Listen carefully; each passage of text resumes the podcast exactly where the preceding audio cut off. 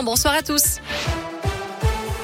À la une, la guerre des chiffres en pleine journée de mobilisation contre les protocoles sanitaires dans les établissements scolaires. 62% des personnels de collèges et de lycées étaient en grève aujourd'hui selon le syndicat SNES FSU.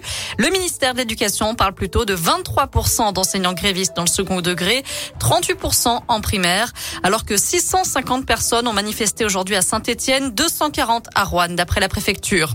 Dans ce contexte, les derniers débats au Parlement avec cette commission mixte paritaire qui se réunissait cet après-midi pour que députés, sénateurs puissent s'entendre sur une version commune du pass vaccinal après le vote au Sénat hier. En attendant, encore un nouveau record, près de 12 millions de tests réalisés la semaine dernière en France. Chiffre dévoilé ce matin par le ministère de la Santé, c'est du jamais vu depuis le début de la pandémie.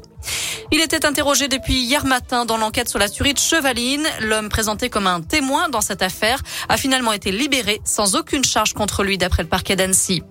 Dans le reste de l'actu, 4 ans de prison ferme, c'est ce à quoi a été condamné un homme de 33 ans début de semaine. La police avait trouvé 40 kilos de cocaïne dans le congélateur de ce dealer du quartier Bellevue à saint Du matériel, des munitions et 3000 euros en liquide avaient également été récupérés par les forces de l'ordre lors de cette perquisition en janvier 2020. D'après le progrès, l'individu a contesté toutes les accusations, mais ça n'a pas suffi. En plus de la peine d'emprisonnement, il a écopé de 15 000 euros d'amende. Le trentenaire avait déjà été condamné à sept reprises. C'est la polémique du moment, la baguette de pain à 29 centimes d'euros. Initiative lancée par Leclerc pour défendre le pouvoir d'achat des Français, d'après l'enseigne, ce qui attise la colère des agriculteurs, des acteurs de la filière du blé et évidemment des boulangers qui dénoncent une concurrence déloyale alors que le cours des céréales et les coûts de production ne cessent d'augmenter, plus de 30% en un an pour le blé.